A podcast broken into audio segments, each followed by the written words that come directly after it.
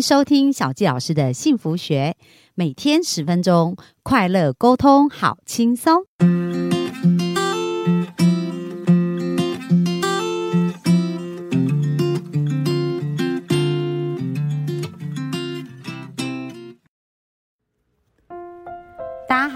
欢迎收听小纪老师的幸福学。那今天我们非常开心，又在空中跟大家见面。那这个礼拜呢，我想跟大家聊一聊的呢，就是有关于我们在职场还有人际的关系。那这一本书呢，就是最近因为我刚好有一个读书会，那在这读书会当中，我们就读了这本书。那我觉得这本书呢，它里面的很多分享，跟我们的人际关系、跟我们的职场关系非常有关。所以今天呢，本周啊，就是要花一些时间来跟大家分享一下这本书里面的一些原则，还有我自己运用到我生命里面的一些收获跟学习。那这本书呢，叫做《与成功有约》。作者是史蒂芬·科维。那其实他这本书发行了三十几年，仍然是畅销排行书，而且呢，也影响到很多全世界各地的一个人。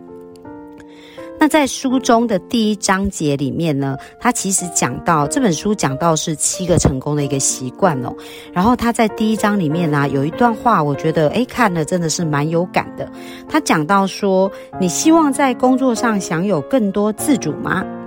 那么，先做个更负责任、尽职的员工吧。你希望获得信任吗？那么，先做个值得信任的人吧。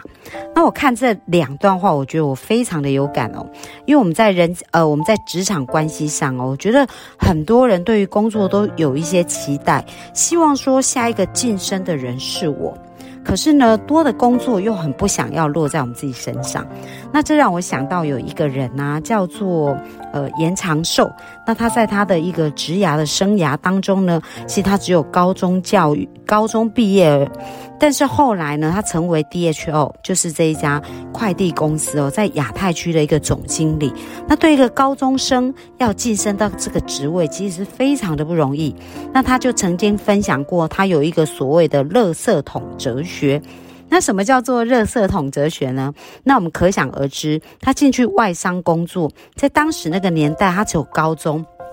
那别人都是大学毕业，那他凭什么可以接一些工作？凭什么可以去学习呢？所以呢，他就想尽办法想要学习，但是也没有人愿意教他嘛。所以话他就想到一个办法啦，就是说，诶，如果大家不想做的事情，不想加班，然后他把他们的工作拿过来做，让别人可以早一点下班，那这样是不是他就可以呃得到一个学习的机会呢？所以他就开始展开这个垃圾桶哲学，就是每到呃有看到一些同。同事啊，他们有一些工作做不完的时候，然后他们就跟同事讲说：“诶，那你可以教我，然后你就可以下班哦，然后我可以留下来帮你加班。”那各位，你想想看，如果是呃有人愿意帮你分担你的工作，让你不用加班，那你会不会用心教他？一定会的嘛，所以呢，延长寿就因为这样子哦，他在他的工作上开始学习，然后开始有很多的收获，然后这样子呢，一路一路在公司需要一个更好的管理的人员的时候，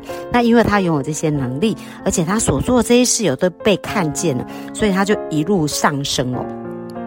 那其实，呃，在我自己的求职生涯也有类似这样的一个状况。那我常常在跟呃别人咨询的时候啊，就聊到一些事，就是有很多人他其实在工作上很想要被看见，然后也很想要晋升主管。那我就问他一件事啊，就是如果你是老板，请问你会用什么样的员工来升他当经理呢？一个就是哦，他有事情就一直推脱，然后不想做。然后另外一个呢，就是呃不会很不会计较，而且呢需要的时候就会把这个责任往自己肩上扛，然后会把这个事情处理掉。那各位你想想看，如果你是老板，你会愿意用什么样的人来担任你公司的主管呢？所以呢，这就印证了我们刚刚在一开头讲到的，就是你希望在工作上享有更多的自主。那最重要的呢，我们要先回过头来，让自己成为一个更负责任的一个员工。那另外呢，当我们想要被获得信任，那我们就要先成为一个值得信任的人。所以，其实这个章节里面啊，他就谈到我们所有要得到的一切呢，我们需要先从我们的心开始，先从我们自己的内在开始。那作者呢，在书中也分享一个他自己的亲身经历哦。他讲到说呢，他有一个，因为他本身是一个气管顾问的专家嘛，然后都是在教沟通啊，然后在帮助别人，帮助很多的企业成长。那当时呢，他正在帮助 IBM，帮助这些主管去学习有关于沟通跟认知的一个课程。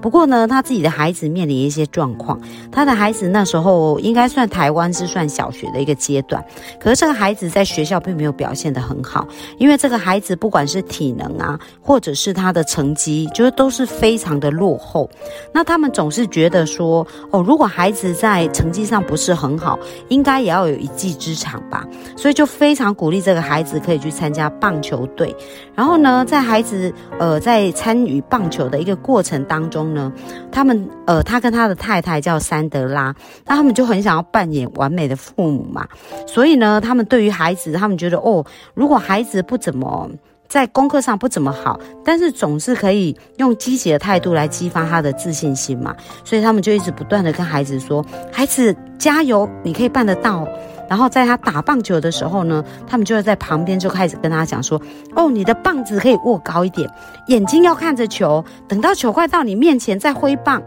那只要这孩子有一点进步，那他们就会不停的称赞孩子，来增强孩子的信心。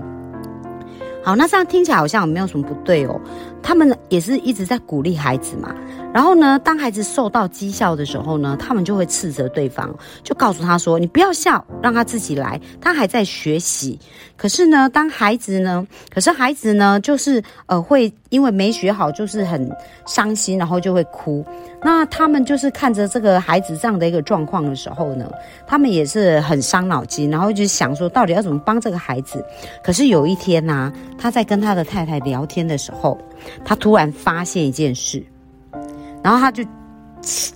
其实他跟他太太在。并没有完全接纳这个孩子，因为呢，他们虽然对孩子鼓励，可是他们希望是透过这个鼓励来让孩子变得更好，然后表现得更突出。那为什么要这样？因为他们期待自己是一个完美的父母，因为他们算是在呃工作上面、职场上是很受肯定，所以当然也希望自己在教育上能够受到别人的肯定。所以当孩子的表现是这样，他发现呃他们。内在真正想要的，其实是孩子符合他们的期待，而不是真的想要透过鼓励让孩子找到自己。而当他们开始发现，哦，原来自己内在对孩子有这种不如人的这种感觉的时候，他们两个夫妻就开始讨论，然后他们就决定要改变自己，因为呢，他们不想要把这样子。外界的一个观点，就是世俗里面认为一个人应该是怎么样才是好的，这样子一个标准跟观观点套到孩子的身上，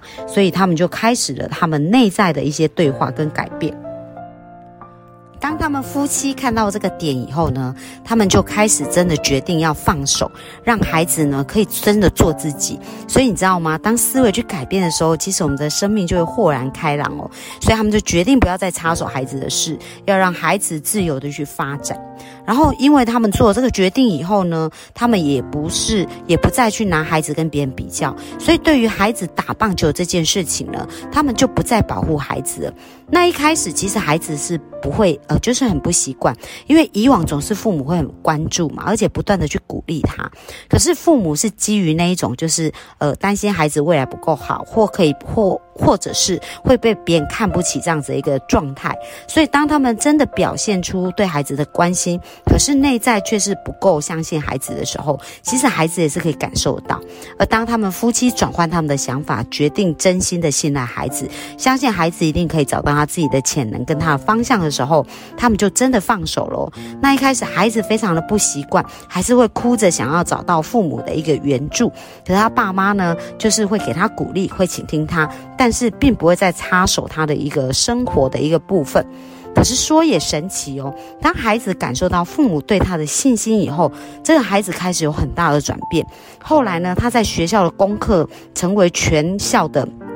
数一数二的一个成绩哦，而且还担任系联会的会长，而且在运动方面有非常突出的表现，还代表学校去参加比赛哦，而且在人际关系上也有很大很大的一个进步，也都跟大家相处的非常好。那其实呢，他们这一对父母的一个故事呢，让我深刻的感受到，就是如果我们想要外在的世界改。变。其实我们内在很多的想法，需要真正的去检视，到底呢，我们想要做这些事情，是为了符合别人的期待和价值观，还是那是我们内心真正渴望想做的事？而我觉得非常重要的一件事情呢，就是唯有我们真的能够完全接纳自己、爱自己的时候呢，我们才能对外展现出一种真正的力量。而这个力量呢，就是我们由内而外产生的。而当我们真的能够由内内而外的去尊重别人、去爱别人、去鼓励别人、跟支持别人的时候，我们的生命也会瞬间转变，然后我们的职场